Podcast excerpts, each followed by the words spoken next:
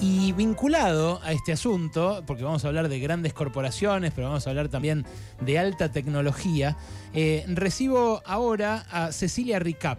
Cecilia Ricap es economista. El WhatsApp, el Facebook. Exactamente, Pichet. El teléfono celular. vamos a hablar eh, de plataformas, porque Ceci Ricap, además de mi amiga, es eh, colega economista, es doctora, es, tiene estudios postdoctorales, es una grosa. Es profesora de la Universidad de Londres y está especializada justamente en el mundo de las plataformas que nos cruzan en toda nuestra vida. Fíjense ustedes, pensamos en el desarrollo de eh, las elecciones, pensamos en Javier Milei, pensamos en TikTok. Mm. Pensás en tu guita, pensás en la inflación que hay, pensás en Mercado Pago, pensás en Modo, pensás en las otras billeteras virtuales. Eh, pensás en tus relaciones afectivas, amorosas, también Instagram, me likeó, no me likeó, Tinder, todo el mundo. machearemos, no machearemos. Bienvenida, Ceci, gracias por venir a Pasaron Cosas. Hola, muchas gracias por la invitación. ¿Cómo están? Bien, muy bien. Bueno, vos estudiás esto desde el punto de vista económico, pero abarcás toda esta multidimensionalidad, ¿no? Completamente, y en realidad es una multidimensionalidad que va incluso más allá de nuestra vida cotidiana y de las plataformas, cómo, las, eh, cómo nos vinculamos con ellas como personas. También nos vinculamos con ellas en el mundo del trabajo. Piensen, Microsoft hoy funciona como una plataforma también. Antes teníamos un CD, lo poníamos en la computadora y ahí usábamos el Office. Hoy eso también funciona en una plataforma. LinkedIn es una plataforma. Y todas las empresas, absolutamente todas, usan plataformas para, para correr sus propias plataformas. Mercado Libre necesita a Amazon sí, a Amazon, a su principal rival en parte del mundo, en México, en Brasil, y necesita también a Google para correr su propio negocio en el centro de la capacidad de Mercado Libre de analizar datos, de procesar esos datos y después que nosotros abramos la aplicación de Mercado Pago y encontremos que es re fácil invertir nuestro dinero, por ejemplo.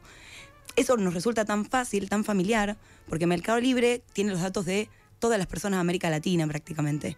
las cuentas activas de Mercado Pago entre 2020 y 2022 en Argentina aumentaron 250%.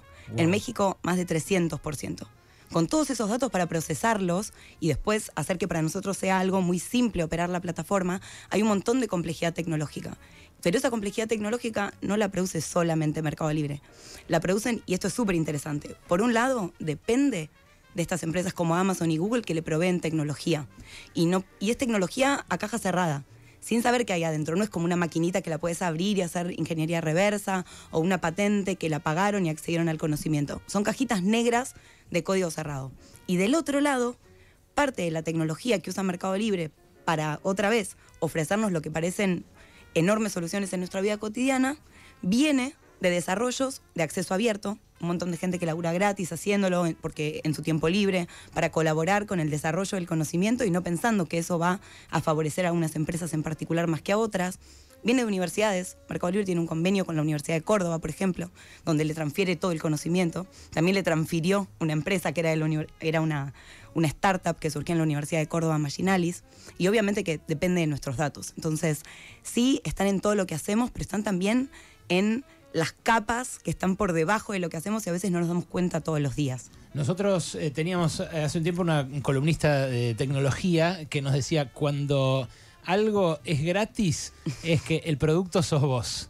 Es así, ¿no? Es completamente así. El producto somos nosotros, pero no es solamente que somos nosotros porque es nuestro tiempo, lo sabemos.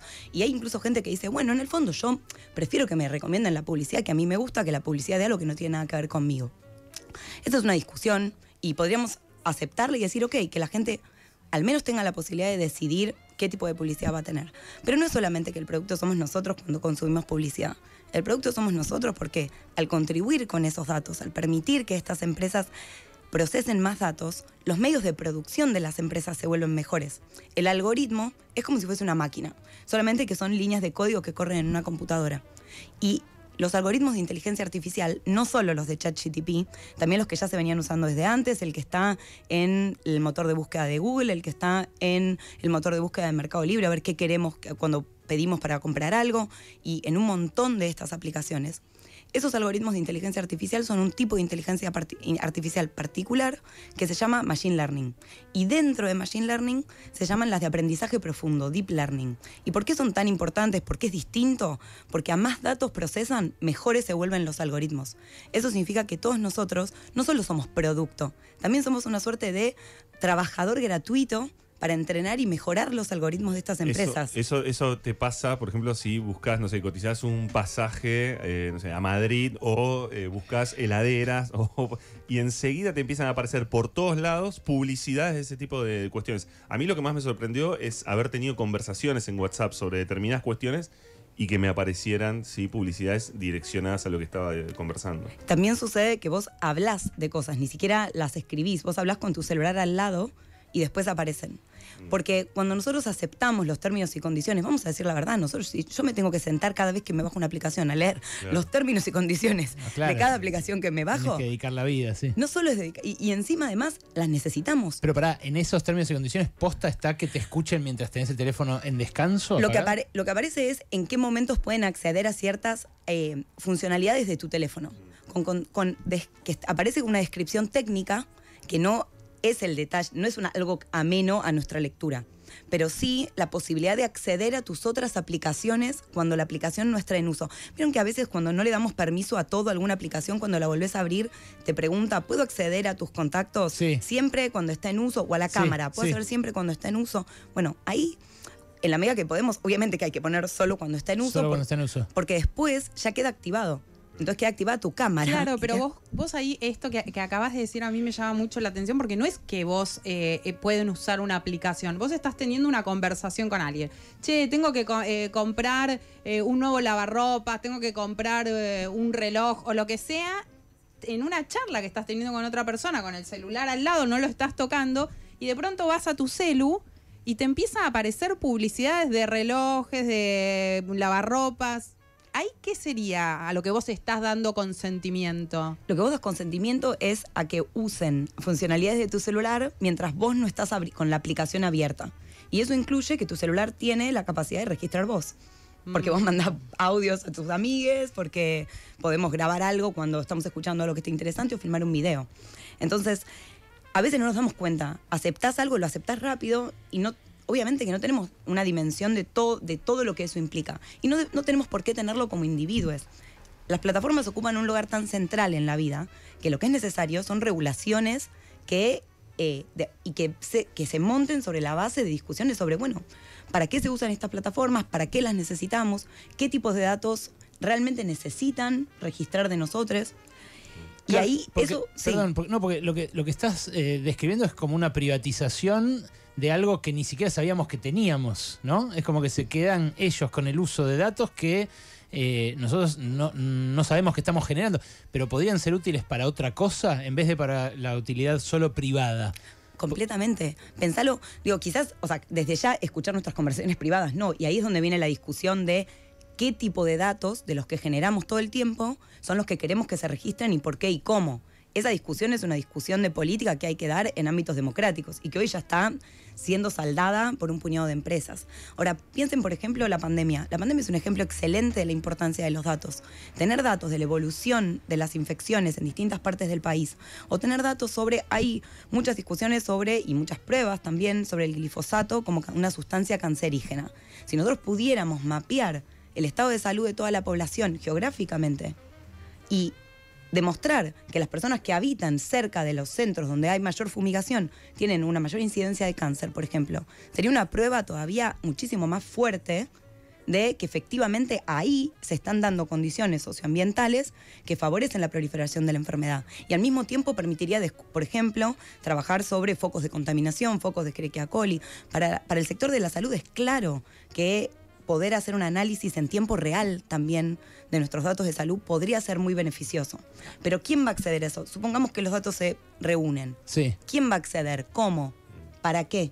Vamos a dejar que las grandes farmacéuticas accedan a los datos. Cuando fuera pandemia, en eh, Israel, Pfizer negoció con el contrato de las vacunas Sí. que también iba a tener acceso a la información de quienes recibían las, de, las, de los registros eh, clínicos de las personas que recibían las vacunas. Wow.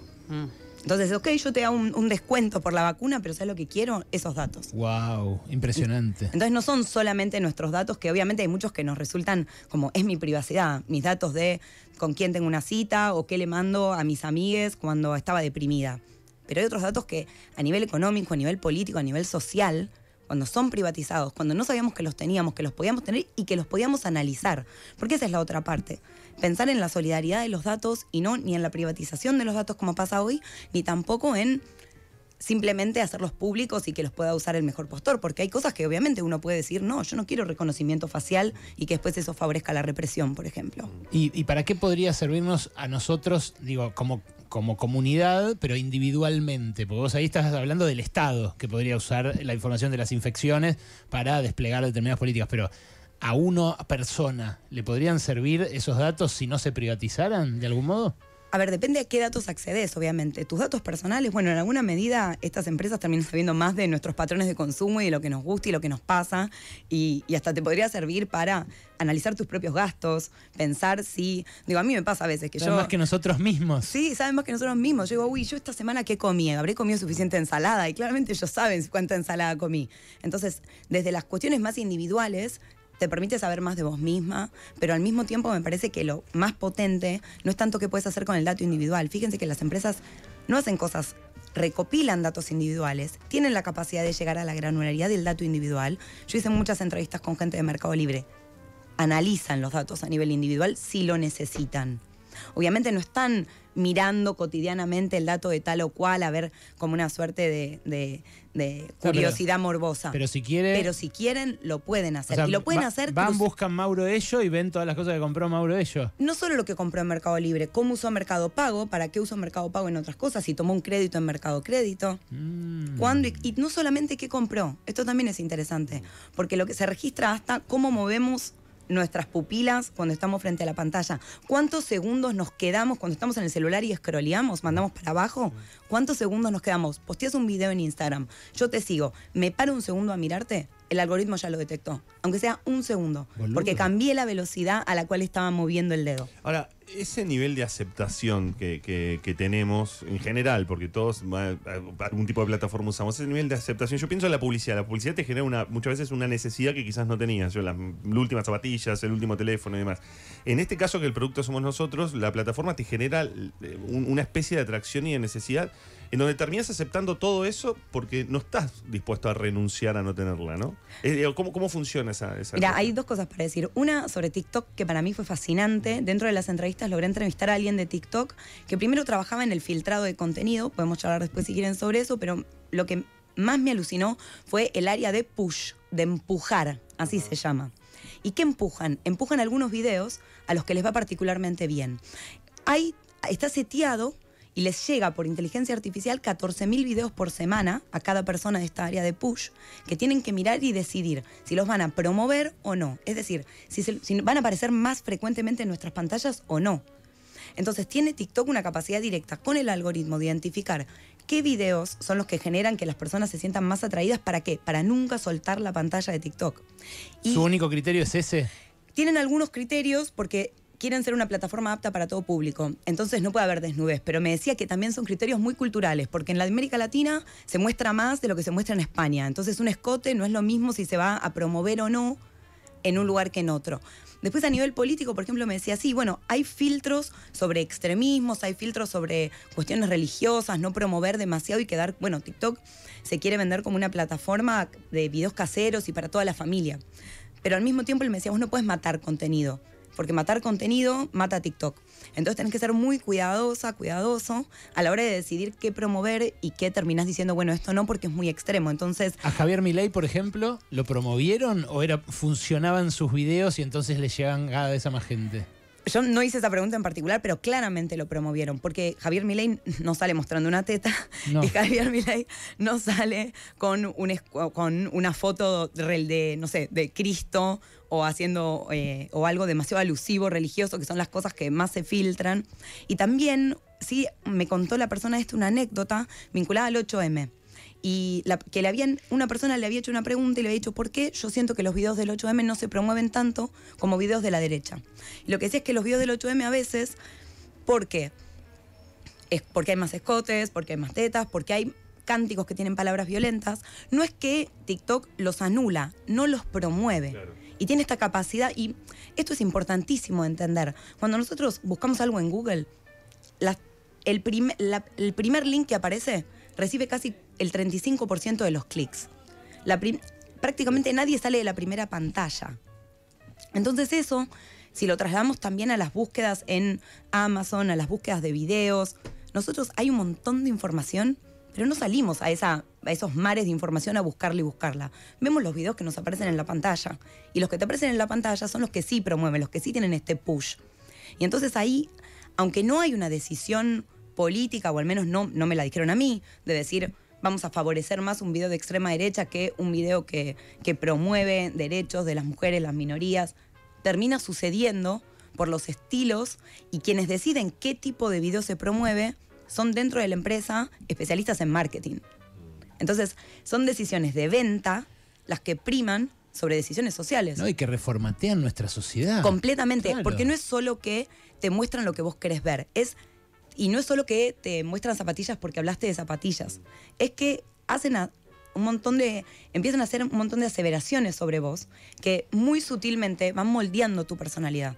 Y eso es fuertísimo, porque van curando la realidad. ¿En qué sentido eso? Que hacen aseveraciones que van moldeando Te tu pongo un ejemplo. Mi hermana acaba de tener un bebé. En estos últimos meses yo en Amazon empecé a mirar cosas para comprarle de regalo. Sí. Amazon piensa que yo estoy embarazada o que el bebé es mío. ¿Por qué? Por el tipo de publicidad que empecé a recibir. Mirá, mirá. No logró la sutileza de darse cuenta que, como es mi hermana, yo estoy obsesionada con comprarle miles de regalos, Claro. como si, casi como si o parecería ser a la par del patrón de consumo de alguien que está embarazada. Y obviamente, como sabe mi edad, sabe, digo, mi, mi estilo de compras, etcétera, etcétera, y ve el cambio, entonces, ¿ahora qué es lo que hace? Me empieza a mostrar un montón de cosas que yo capaz ni sabía que existían. Claro. Estás escuchando, vos que estás del otro lado, a Cecilia Ricap. Cecilia Ricap es eh, una grosa. Estudió conmigo en la facu, pero después se lo tomó en serio y siguió estudiando, estudiando, estudiando. Eh, o sea, estudió en la universidad pública. Eso también lo destaco porque ahora enseña en la Universidad de Londres. Ya la van a ver porque está llamada a, grandes destinos. Eh, pero, pero bueno, salió de ahí, de Córdoba y Junín, de donde nos juntábamos en los bares de alrededor a estudiar y algunas cosas más también, algún quilombo hemos hecho juntos.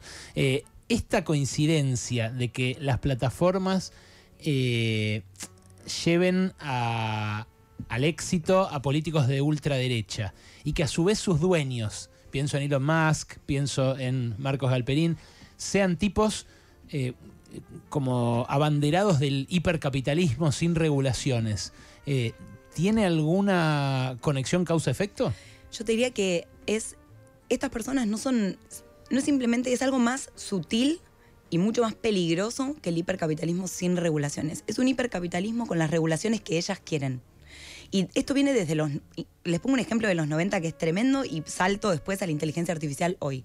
A mediados de los 90, Estados Unidos impulsó en el mundo un acuerdo que se llama el Acuerdo TRIPS. Es un acuerdo sobre propiedad intelectual que básicamente lo que hizo fue un copy-paste, copió y pegó el régimen de derechos de propiedad intelectual de Estados Unidos en el resto del mundo y presionó a los países en desarrollo a aceptarlo porque lo discutió en los ámbitos de el- de la Organización Mundial de Comercio, diciéndoles, si vos no aceptas esto, yo no te compro nada de lo que vos necesitas para tener divisas. ¿Quiénes pusieron este, quiénes escribieron el acuerdo TRIPS? Microsoft, IBM, Pfizer. Entonces estas empresas saben que va a haber regulaciones y saben que hay cosas de las regulaciones que las van a beneficiar particularmente o que las pueden perjudicar. Entonces, sabiendo que hay regulaciones, empujan cierto tipo de regulaciones. Y los derechos de propiedad intelectual son interesantes porque privatizan, porque obligan a pagar por acceso al conocimiento, hacen que, si se quiere, hasta un Estado presente, pero un Estado presente que contribuye a limitar el acceso al conocimiento, que el conocimiento, digo, lo que yo sé lo estoy compartiendo acá con ustedes y a mí no me genera ningún detrimento, al contrario, las preguntas me nutren, Claro. aprendo más de compartirlo con ustedes, o sea, nos estamos casi tirando un tiro en la pierna. Hacemos como, saltamos a inteligencia artificial hoy, de nuevo, Microsoft, ah, y también Google, y también Amazon y OpenAI, que es casi parte de Microsoft, porque 49% de OpenAI es de Microsoft, que es, la de ChatGTP. Estas empresas están también presionando sobre qué tipo de regulación de la inteligencia artificial se tiene que imponer. Saben que va a haber una regulación. Ahora, la discusión es cuál y qué promueven que se regule el uso, que no se pueda usar para usos ilegales, por ejemplo, y no que se regule cómo se produce, cómo se entrenan los algoritmos, qué datos se usan, de dónde salen esos datos, que sea obligatorio hacer una publicidad de los datos, que si el código que se utiliza es, pa- es parte código acceso abierto, que después se privatiza, como sucede hoy en día, lo tengan que declarar y- y socializar parte de las ganancias. Digo, nada de eso está puesto sobre la mesa porque ellas manejan la regulación. ¿Hay, ¿Hay algo estudiado, Ceci, sobre cuál fue el efecto distributivo de la emergencia de las plataformas? Digo, eh, algu- algunos, por ejemplo, eh, sostienen que hay más laburo porque los emprendedores pueden vender sus cosas en, en los marketplaces. Otros dicen, bueno, esos antes tenían un laburo en blanco y ahora eh, están ahí puchereando. ¿Qué onda? Lo que hay, bueno, y te, lo, y te lo resumo con el ejemplo del caso de Mercado Libre, porque junto con dos colegas, Juan Martín Graña y Sebastián Fernández Franco, escribimos un trabajo sobre Mercado Libre y que vemos, entre otras cosas, esta dinámica, donde efectivamente yo me fijo en Mercado Libre y me sale más barato, pongamos, comprar un libro, comprar un, un juguete, lo que sea, que si fuera a la juguetería. Entonces lo primero que siento es me está haciendo un bien. Como consumidora voy a gastar menos plata. Al hacerlo, cuando yo compro, y mismo si voy a comprar a un negocio, hoy fui a comprar pastas a una fábrica de pastas, le digo, voy a pagar con tarjeta de crédito, no, no acepto. Ah, mi mamá me dijo que aceptaban. No, lo que pasa es que si la acepto te tengo que cobrar 15% más. Lo miro. Bueno, ¿por qué? No, porque Mercado Libre, Mercado Pago, me cobra 16,75% por venderte con tarjeta. Y yo no puedo afrontar este costo. Entonces, ¿qué pasa? Nosotros accedemos a algo más barato, creemos que accedemos a algo más barato, pero del otro lado, porque es más barato, hay alguien que lo está pagando. Y se puede pagar de distintas maneras. A veces lo paga el pequeño productor, porque no te, o te traslada parte a precio que vos no ves, pero en Mercado Libre no lo puede hacer, porque pierde.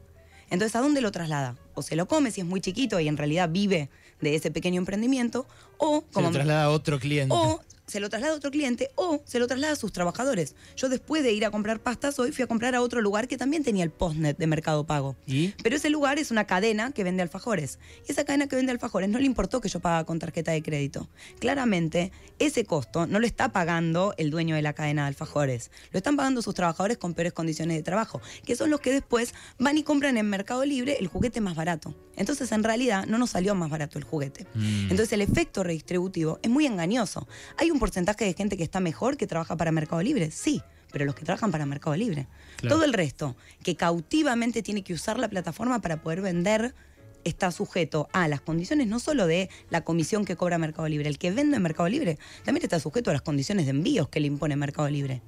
Entonces, eso, en función de la capacidad que tenga la empresa, lo va a descargar sobre otros. Y si miramos, Mercado Libre es una. Las empresas que venden en Mercado Libre o que usan Mercado Pago son prácticamente todas las empresas argentinas. Mm. Ayer el CEO, el que quedó a cargo después de que Galperín se fue a Uruguay, decía que eh, aumentaron desde antes de la pandemia más de tres veces su cantidad de empleados. Eh, la, ma- la ma- mayor eh, suba la tuvieron en México, eh, más que acá en Argentina, en Brasil también, pero acá también tienen mucho más empleados. Creo que globalmente pasaron de 16 a 48 mil, una cosa así. Pero, ¿qué vende exactamente? Porque ahora vende publicidad. Antes era un lugar don- donde comprabas cosas. En el medio empezó a convertirse en billetera y te hace rendir la guita. ¿Qué es exactamente? El objetivo, al menos lo que a mí me dijeron varias personas en entrevistas, es vendernos lo que sea, todo dentro del mismo ecosistema. No importa qué vende en particular. Lo que es importante es que tienen una demanda cautiva. Pero todas La- ellas, o sea, la pe- plataforma- pedidos ya también quiere que le compre todo. Mira, Uber y Lyft, que no opera acá en Argentina, pero hace lo mismo que Uber, Sí. anunciaron ahora que van a poner publicidad también para cuando pedimos un auto. Sí. Mientras esperamos que llegue el auto, nos va a aparecer publicidad. Entonces, la diversificación, como cuando una empresa tiene esta cantidad de datos, Mercado Libre no solo usa los datos de Mercado Libre para Mercado Pago y Mercado Crédito y a su vez los de si pagamos o no el crédito o, o qué pagamos con Mercado Pago para influir en nuestros consumos de Mercado Libre. Eso por supuesto que lo hace, pero toda esa diversidad de datos le permite conocernos tanto que encuentra un montón de cosas que nos pueden vender, un montón de cosas que nos pueden ofrecer que ni siquiera volvemos a lo que decíamos, ni siquiera sabíamos que necesitábamos, porque Wow. no las necesitábamos. ¿Sabes qué? Una cosa que, que me hace acordar. Me siento bastante- desnudo, Sí. Bueno, eh, algo que creo que lo hablamos acá, y pienso en las colectas de Santiago Maratea. que eh, sin entrar en la valoración de las colectas que hace, de las donaciones, sin entrar en esa cuestión, a mí siempre me parecía como raro esta cosa de direccionar a un montón de gente a depositar en, Mercado Pago dinero para una colecta. Al principio te decís, bueno, es el mecanismo más sencillo que tiene. Después podrías decir, no, bueno, podés usar otro tipo de billeteras. Ahí también, ¿no? Hay algo como este que juega un poco en esa cuestión de ir directamente y de sentirte como esclavo de Mercado Pago. Es que el objetivo es que vayas y lo uses. Porque una vez que lo empezás a usar, ya tienen todavía más datos de vos y más capacidad para seguir ofreciéndote más cosas. Mercado Libre está todo el tiempo mirando cómo modificar la aplicación y la aplicación que yo veo de Mercado Pago no es la misma que ven ustedes.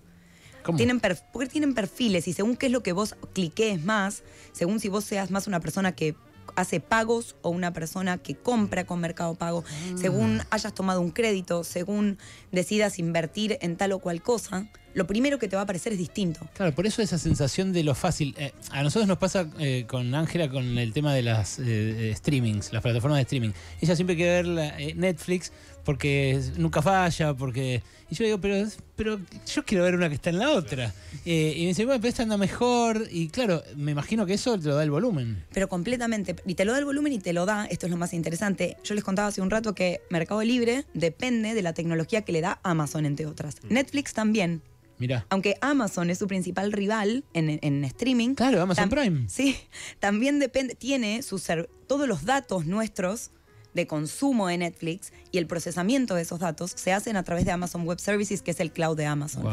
Y ese procesamiento de datos que rápidamente identifica que nosotros somos personas progresistas, entonces que nos va a interesar que nos ofrezcan documentales de, no sé, la crisis del op- del- de, lo- de los opioides en Estados Unidos, o que eh, a mi hermana que es, eh, es panadera, le va a inter- pastelera, le va a interesar ver un eh, una documental o una película vinculada a gente que es chef. Digamos, eso, que por un lado decís, ah, qué piola, me recomendó algo que está bueno, es producto de estar constantemente analizando tus datos y sabiendo exactamente qué vas a que- qué, poten- qué es lo que tiene más probabilidades de que vos vaya vayas a querer consumir. ¿Ellos, entre ellos, se las compran y venden estos paquetes de datos? ¿O solo extraen los que pueden de sus propios clientes? Está prohibido hacer eso. Ah. El- de hecho, el escándalo de Cambridge Analytica surge porque Ah. hay una apropiación de datos de Facebook. Mm. Eh, lo que sí hay es las plataformas que operan en las infraestructuras, por ejemplo, Apple con el sistema operativo de los iPhone y Android, con el, que es de Google, con el sistema operativo de todo el resto de los teléfonos. A su vez, sobre estos sistemas operativos corren todas las aplicaciones, Facebook incluida. Entonces, Apple tiene la capacidad de decidir qué tipo de datos puede recuperar Facebook, por ejemplo. Y hace un año y algo, más o menos, hubo una pelea entre las dos, porque Apple salió a decir, no, vamos a preservar la privacidad de la gente que tiene iPhone. Claro, lo que hacía era limitar lo que estas aplicaciones que corren encima de su sistema operativo podían chupar de datos, pero no decía nada de lo que ella, Apple, Claro. podía chuparles de datos a los que tienen iPhone. Entonces ahí pueden jugar de alguna manera en qué datos la otra puede conseguir, pero solamente en la medida que empiecen a aparecer estos momentos cruzados. Si no se encuentran, no. Y mientras tanto se quedan con todo, ¿no? Ceci, mientras tanto se quedan con todo. Es Cecilia Ricap, a quien acaban de escuchar, economista, profesora de la Universidad de Londres, especialista en esto, el capitalismo de plataformas, eh, que como te digo, así como te influyen en una elección, te venden una forma de ganarle a la inflación. ¿Dónde te pueden leer, Ceci? ¿Hay algún lugar donde quien no sea especialista en esto pueda ver tus laburos? Y tengo Twitter, por ejemplo. Bueno. Ah, bueno, una cosa para decir importante es que, por supuesto, no estoy en contra de la tecnología. Digo, la y lo, lo dijimos hace un rato cuando Sí, sí. hablábamos de, de cómo podrían ayudarnos los datos para el sistema de salud. Me parece que estas tecnologías, la inteligencia artificial, podría ser buenísima para trabajar en conjunto con el ser humano, una suerte de grúa. El ser humano no puede solo construir edificios, pero con la, o sea, una grúa es fundamental para eso. La inteligencia artificial podría jugar ese rol. ¿No le tenés miedo que se eh, quede con los laburos, ponele? Hoy, si siguen las cosas como están, y sí, seguramente se va a quedar con los laburos, pero no es algo interno, intrínseco de la tecnología, no viene determinado por la tecnología, viene determinado por las dimensiones políticas de quién impone qué tipo de orientación de inteligencia artificial estamos teniendo. Hoy empresas, si queremos como sociedad tener otro tipo de inteligencia artificial, no podemos sentarnos a esperar y solamente consumir plataformas. ¿En dónde te pueden encontrar en redes? Entonces tengo Twitter, tengo Instagram también, eh, Ceci Recap, Cecilia Recap, pueden eh, leerme ahí también. Búsquenla porque realmente vale la pena. ¿eh? Ceci, gracias por venir a Pasaron Cosas. Muchas gracias a ustedes. ¿Te gustó lo que acabas de